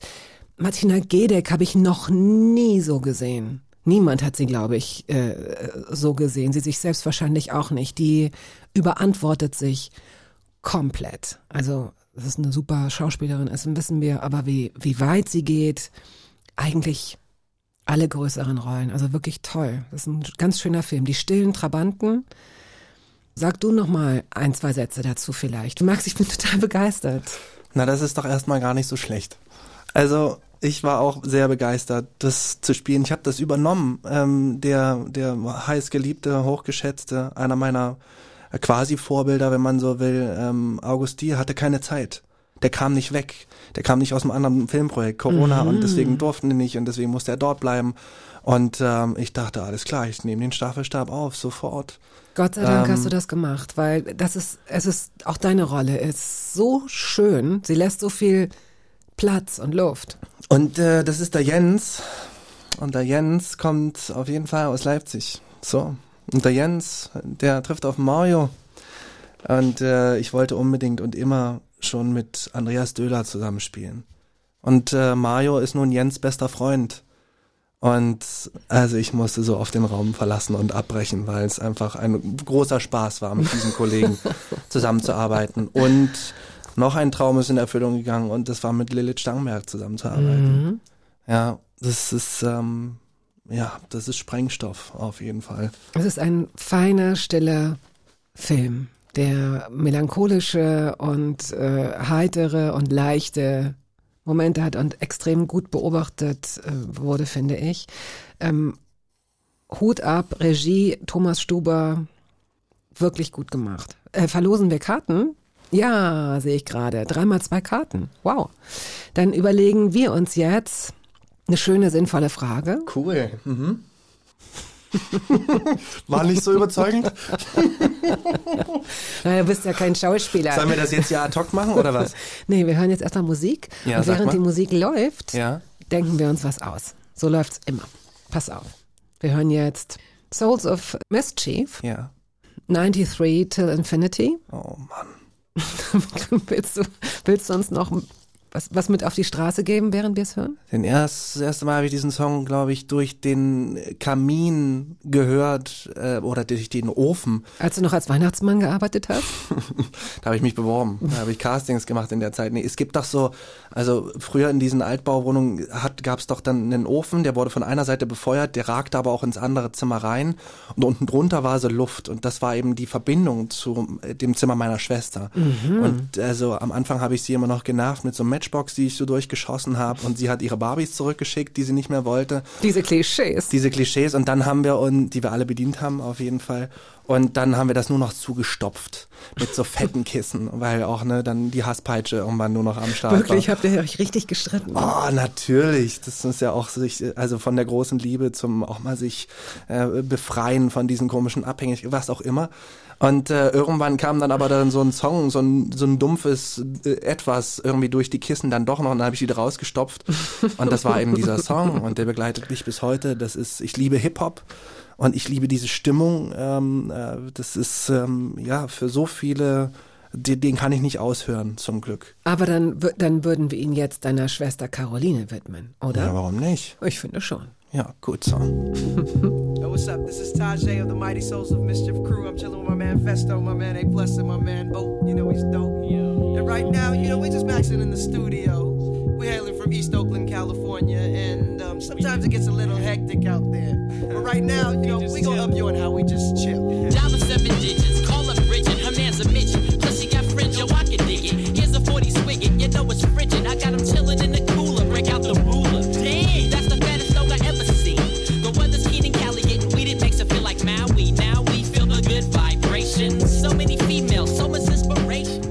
info@radio1.de lautet unsere E-Mail-Adresse. Der Schauspieler Albrecht Schuch ist heute hier zu Gast und wenn Sie das Glück haben wollen, eine bzw. zwei von dreimal zwei Karten zu gewinnen, die wir jetzt verlosen, dann möchte ich Sie bitten, folgende Frage richtig zu beantworten. Albrecht Schuch spielte auch in Im Westen nichts Neues mit. Das war dieses Jahr. Genau. Ist der Läuft noch. rausgekommen. Mhm. Läuft noch. Läuft noch. Können Sie sich noch angucken? Ja. Wenn Sie es als Podcast hören, ist es vielleicht vorbei, aber Sie können sich, äh, Sie können ja schauen, ob es noch, ob Sie den vielleicht noch in einem äh, Kino finden. Dieses Buch wurde zweimal bereits vorher verfilmt. Wann? Da müssen Sie jetzt einfach nur ein bisschen recherchieren und schicken Sie uns eine E-Mail mit der richtigen Lösung an hörbar.radio1.de. Bitte auch Ihre Telefonnummer und Adresse reinschreiben, damit wir Sie im Gewinnfall benachrichtigen können. So. Lieber Thomas ist ein anderer Film. Mensch, du bist so häufig ausgezeichnet worden. Das haben, da haben wir noch gar nicht drüber gesprochen. Müssen wir das? Ich denke mal bei Sterneköchen und Sterneköchinnen. Das muss ein wahnsinniger Stress sein, wenn du dir sowas erstmal erkocht hast, einen Stern oder zwei oder drei, weil du das Niveau natürlich halten möchtest. Weil du auf keinen Fall ähm, willst, dass sie dir aberkannt werden. Das ist das Gute, dass die Preise, die du hast, die können dir nicht aberkannt werden. Aber ich könnte mir vorstellen, wenn du weiter arbeitest, dass du schon, weil du so viele Preise bekommen hast, dass du schon irritiert sein würdest, wenn jetzt ein paar Jahre gar nichts käme, oder? Nee. Nee? Also, was aber richtig ist, ist, dass es, ähm, dass es mich, mich, mich Arbeit kostet, das wieder zu vergessen, für was ich da ausgezeichnet werde, zeichnet werde, warum man sich jetzt dafür entschieden hat, ne? Und ähm, dann nicht zu denken, ach ja, wenn die das so gut fanden, ähm, für, und vielleicht ähm, gehe ich dann wieder mit dieser Herangehensweise, die ich für diese Figur gewählt habe, dann wieder so ran. Ähm, also wir haben vorhin kurz darüber gesprochen, ne, von wegen Feedback, positivem Feedback, so. Also das ist, wäre ja auch wieder eine Möglichkeit, wo ich mich verführen lassen könnte von dieser eben ja, Art und Weise des, des, der, der Rückkopplung, dass man ähm, ja anerkennt, was ich halt mache. Also ein bestimmtes mache, ne? Register zu ziehen. Also das genau, so, ne? Ah, ja. genau. Mhm, Aber mhm. das wäre ja, da würde ich, also das wäre ja das Ende meiner meiner meiner Arbeit im Prinzip, meiner meiner meiner Kunst oder so, wenn du so willst. Wenn ich mich eben davon beeinflussen lasse. Weil mein Credo ist ja immer, dass ich mich immer wieder versuche, bis zu einem bestimmten Grad, das geht natürlich nicht immer komplett, neu auf, auf, auf, auf eine Begegnung mit einem Menschen, äh, den ich dann irgendwie versuche zu verkörpern oder darzustellen, ähm, einzulassen. Das ist dir gelungen, seit du arbeitest. Für Lieber Thomas bist du mit dem Bayerischen Filmpreis ausgezeichnet worden, wieder mit dem Deutschen Filmpreis. Du hast den Dramatiker, Drehbuchautor, Schriftsteller, Regisseur Thomas Brasch dargestellt, auch äh, äh, im letzten Jahr war das, genau, ne? Lieber Thomas, ja, 21 glaube ich, ist er zumindest rausgekommen. Ja. Ja. Mhm. Das stelle ich mir extrem schwierig vor. Jemanden zu spielen, der als reale Figur bis vor einigen Jahren existiert hat, erstens. Und zweitens gibt es da einfach auch noch Menschen, die diese Person noch äh, gekannt haben. Ja, hast du jetzt gerade aufgemerkt, aufgezeigt. Ne? Da kann man wahrscheinlich sehr viel falsch machen oder sehr viel richtig machen. Ich glaube, in diesem Fall hast du einiges richtig gemacht. Hier kommt ein Gruß von jemandem, der es wissen muss, nämlich von seiner Schwester Marion Brasch. Lieber Albrecht, dass du ein toller Schauspieler bist, das wusste ich ja schon, bevor du meinen Bruder in Lieber Thomas gespielt hast. Aber die Art und Weise, wie du das getan hast, das hat mich total berührt und beeindruckt, weil du ja nicht versucht hast, so zu sein, wie er ihn nachzuspielen, sondern weil du das Wesen dieses Charakters, dieser Figur und seiner Probleme auf eine Weise dir angeeignet und zugeeignet hast, dass es einfach wahrhaftig war. Und darum geht's ja, glaube ich, im Schauspiel, oder? Also so wahrhaftig, dass ich irgendwann vergessen habe, natürlich nicht meinen Bruder vergessen habe, sondern ich höre seine Stimme und ich weiß, wie er sich bewegt hat. Aber dass diese Fantasie über Thomas Brasch, die du da auf die Leinwand bringst, sehr, sehr viel mit ihm zu tun hat. Und dafür bin ich dir sehr dankbar. Das ist ein tolles Kompliment. Und es kam wirklich von Herzen. Ja, danke Marion. Du bist ganz gerührt. Ja, schön, dass dich das. Äh, Ja, sehr, sehr, ja, ja, ja. Das war eine ganz zauberhafte Begegnung mit Marion bei diesem Dreh. Ich kam nach Berlin damals, 2006, und du kennst es doch. Wenn du so in so einer Stadt bist und du weißt nicht wohin und du ist alles über noch ein bisschen überfordernd, auch wenn es total viel Spaß macht und so exciting und gehst Party machen und so. Ähm, aber Marion war so wie das erste, der erste Platz, der, das erste Café, das erste, äh, weißt du, die, dann ist die zweite Woche, man geht wieder zu dem Café und der, äh, der Café-Mitarbeiter, die Mitarbeiter dann sagt, ah, hallo, du wieder mit dem Café. Und zum ersten Mal denkst du sie, ah, okay, jetzt hat man so ein bisschen, baut man so seine Hut auf. Und das war so in der Ferne mit eben Marion Brasch, die im Radio da immer ihre Ah. Stimme, ne, oder ihre, Das heißt, Radio 1 hat dich begleitet in der Zeit. Genau, genau. Ich bin, der letzte war in der Kita Quasselstrippe, der irgendwie dann noch das Licht ausgemacht hat. Und, Mit der ähm, Kita quasi. Ach so, da wo du Zivildienst gemacht hast. Ja, genau, genau. Ah. Und so, sie war so, und dann, naja, und du hast gesagt, was ist das Herausfordernde? Und ich habe aufgehorcht an dem Moment, weil es ja so viele gibt, die ihn noch kennen. Und da gibt's ja auch, also nicht nur Vorbilder wie ein, keine Ahnung, Sepp Bierbichler, der über ihn so großartig gesprochen und geschrieben hat und viele andere, natürlich auch Katharina Thabach und so, sondern eben auch Marion Brasch. Und ähm, was ich ähm, letztendlich getan hat, um einer dieser größten Ängste Herr zu werden, mich halt versucht zu verbinden. Und mit Marion hat das geklappt, ganz ohne dass man da die Brechstange rausholen muss. Weil wenn es nicht sein soll, wenn Leute nicht ne, über ihre, ihre, ihre Erfahrung mit dieser Person sprechen wollen, dann akzeptiere ich das zutiefst. So, weil, ähm, ja, man will ja nicht über alles sprechen, so, ne? Es gibt ja einfach auch so ein Privatleben, Punkt aus. Und ähm, wir sind persönlich gewesen, ohne zu privat irgendwie auszuschlachten und das mochte ich sehr, weil das mag ich auch gerne. Ich möchte auch äh, etwas für mich behalten wollen, dürfen. In, in, in einer gewissen Öffentlichkeit oder wenn es dann zur Kunst wird oder Ja, so. aber nicht ne? jetzt hier. Hier möchten Nee, wir nee, jetzt klar, die nächsten genau. Minuten, dass du die Sachen, die du zurückhältst, auspackst. Und wenn du das nicht tust, Ja, schließen wir ab Alles klar? und warten, bis du deine Meinung änderst. naja, wir können ja zumindest über die Rolle des Uwe Mundlos noch sprechen. Ja, Du hast in dem ähm, NSU-Film den ähm, Rechtsterroristen Uwe Mundlos vom äh, ja, NSU verkörpert auf eine mm, gute und viele sagen gefährlich gute Art, weil du ihn sehr charismatisch dargestellt hast, was ich super finde. Denn darin liegt ja auch die Gefahr, dass du in diese Person gut reingekommen bist, ahne ich. Aber du bist schlecht aus ihr rausgekommen, habe ich gehört. mhm. Was heißt das? Na, ich habe das unterschätzt und das ist dann auch der Punkt gewesen, an dem ich darüber nachgedacht habe, wie eigentlich meine Ausbildung abgelaufen ist, wie man eigentlich, und ich habe da mit vielen Kolleginnen auch gesprochen, die an anderen Schauspielschulen waren und so oder Privatunterrichte genommen haben und so, ähm, dass es immer so oft darum geht, wie kommst du rein mit allen verschiedenen, ähm, also keine Ahnung, von Stanislavski über Tschechow, über ähm, Brecht, über ähm, Lee Strasberg, über, also you also name it, so Methoden, Methoden, ja, mhm. äh, genau, wie man sich einer Rolle annähert, wie man in sie hineintaucht. Nutzt man nun sich selbst oder etwas anderes? Stellt man eher aus oder dar oder verkörpert man oder nimmt man an? Also so, ne, so ganz grob jetzt mal gesagt. Und ähm, es, es ging aber nie darum, wie man wieder rauskommt. Also was ist eigentlich, wenn die Arbeit getan ist? Wie, wie, wie legt man das wieder ab?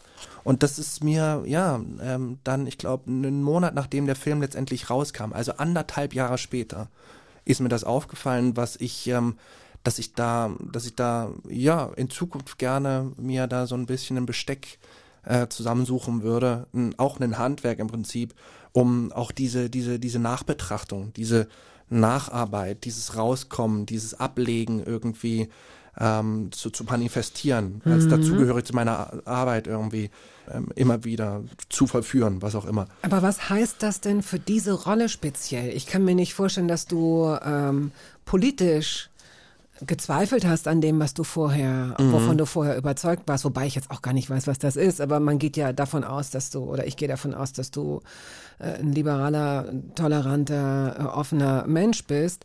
Ähm, Was bedeutet es denn dann, dass du anderthalb Jahre darin festgehangen bist oder das nicht loswerden konntest? Na, ich habe einfach da gemerkt, wie viel Kraft mich das gekostet hat, permanent in meinem Geburtsort quasi zu drehen. Diese Figur. Permanent vom Hotel ins Auto zu steigen, vorbeizufahren an den ganzen Orten aus meiner Kindheit. Vom ersten Kuss bis äh, zum Badmintonunterricht, bis dort habe ich mal geklaut, wurde von der Polizei festgenommen. Und das vermischte sich alles so. Und natürlich auch mein Dialekt. Und natürlich auch Witze, die ich mit reingebracht habe für diese Rolle. Weil er sehr, oder auch ein gewisses Charisma, was, was auch, was auch von mir ist, also was jetzt nicht nur von ihm ist. Eine Lache, die, die ich aus meinem erweiterten Freundeskreis als Jugendlicher äh, erfahren habe, die ich dem Uwe Mundlos gegeben habe. Also es gab diese Momente der Vermischung, möchte ich mal sagen. Ne? Mhm. Und worum es ja geht bei dem wieder rauskommen, ist wieder, das alles wieder auseinander zu mischen. Also ähm, wie bei drei Haselnüsse für Aschenbrödel, diese, ne, ähm, diese verschiedenen Samen, die äh, zu einem gehören oder eben zum anderen wieder auseinander zu Aber geht das denn? Kannst du das denn? Jetzt, sie gehören Ja, ihm ja. geht, es ist ja geht. nicht so, dass du hast sie ihm jetzt aber es wird diese Figur, dein Ja. Uwe Mundlos, wird es für immer geben. Ja. Er hat diese Lache, die ihm gar nicht originär gehört, sondern die du ihm geschenkt hast. Genau. Und wie kriegst du die jetzt, weiß ich nicht. Das, Das heißt, du musst sie wieder für dich neutralisieren. Meinst du es so, dass du Ja. es Oder wieder so zurücknehmen, wie so ein Aufräumen. Mhm. Wie so nen, nen, nen, zu den Akten legen, zu zurückholen. Ne? Das, was man- meine ich, das geht eben nicht, weil es existiert ja. Wenn ich den Film jetzt anmache, wirst du dieses Lachen Für hören. mich, für mich, Für ja. dich. Für mich. Es geht nur um mich. Es geht nicht darum, dass ich äh, das alles wieder rück, Es ist eine Bewusstseinsarbeit. So wie ich mich bewusst Mhm. einer Rolle annähere, muss ich mich bewusst auch wieder von ihr wegbewegen. Und dann habe ich aufgeräumt. Dann habe ich eine, was auch immer, so eine, so eine, so, so eine äh, pff, emotionale Dusche irgendwie, die es, die es braucht.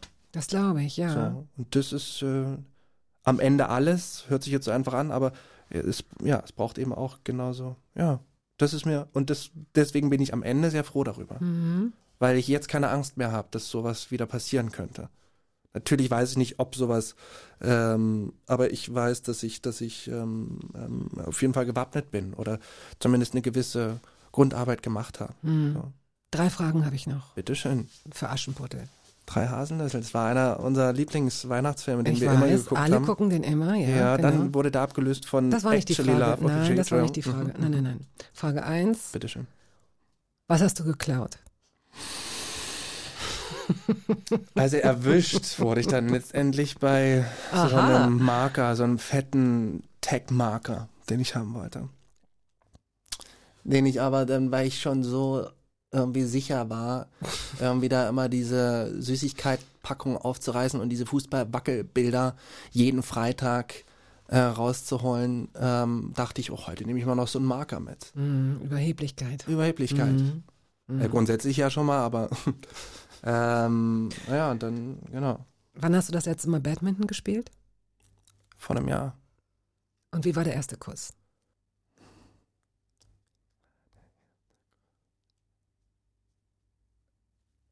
Viel zu lange Pause. Alles, was jetzt kommt, kann nur noch abstürzen.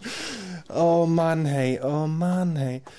Ähm, der war, der war zum Glück so, dass ich ähm, mich gerne dran erinnere. Und das ist, äh, der war sehr schön. Du weißt, dass ich dich das fragen musste, weil du eben, als du die, als du mundlos und war, warum es so anstrengend war, hast du das mal eben so in so einem Nebensatz erwähnt. Diese Sachen, wo man so sagt, oh, wieso hat er das nicht vorher erzählt? Weißt du, es Okay. passt aber diese Pause, weil der hat eh, der hat sich ewig Oh, angebahnt. deiner, ach, so angebahnt. Angebahnt. Oh, das ist am Lagerfeuer, spannend, am. Lagerteuer, äh, teuer, teuer am Lagerfeuer Ja. hat er sich angefeuert, angebahnt, äh, für über zwei Stunden. Wir saßen zweieinhalb Meter auseinander Mm. und ich glaube, nach anderthalb Stunden saß ich dann neben ihr. Wieder zweite, weitere 20 Minuten, dann hat sie den Pullover gehabt um ihre Schultern und dann hat es dann doch nur 10 Minuten gedauert. Ich glaube, wenn es die Zeit vor dem Küssen nicht gäbe, vor dem ersten vor allen Dingen, wäre Küssen gar nicht im Ranking so weit oben. Weil diese, diese erste, diese, diese Zeit vor dem ersten Kuss, wenn man sich richtig gut findet, also wenn früher noch so eine gewisse Unschuld, aber auch wenn man als Erwachsener weiß, man, man weiß das, man weiß nicht genau wann, wann man es Ich dachte, du willst dich übergeben, nee. aber nein, du warst nur so. Ist Ja, egal. bloß, wann war dein erster Kuss? Die Zeit, das, das weiß ich nicht mehr, aber der hieß Norbert und es dauerte viel zu lange und zwar nicht bis es passierte, sondern der Kuss an sich.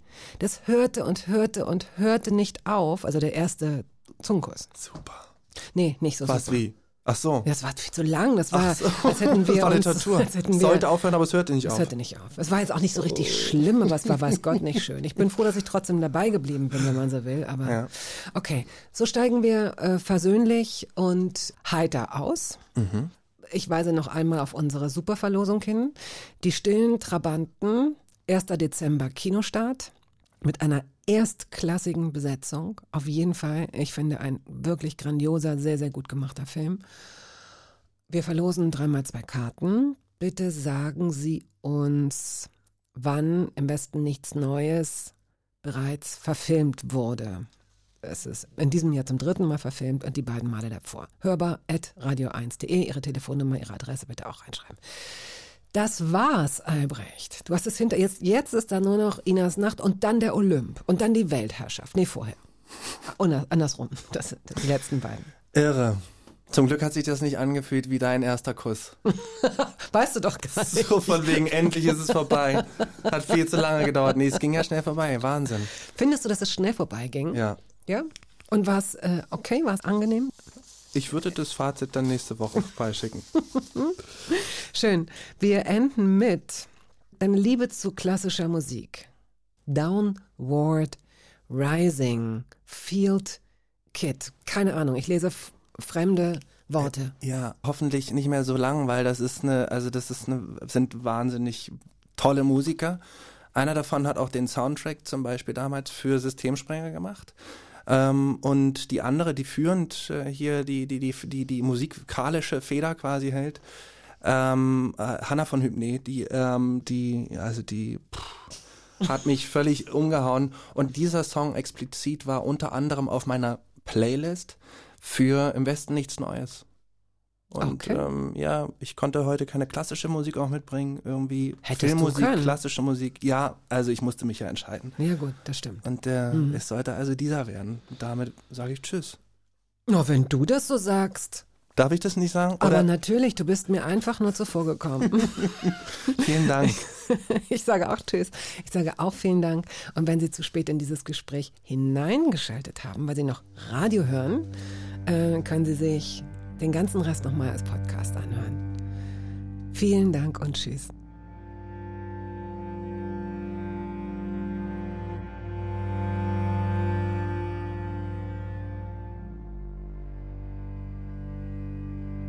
Das war der Podcast der Radiosendung Hörbar Rust. Wir hoffen, dass es Ihnen gefallen hat. Wenn Sie möchten, Sie können ihn abonnieren.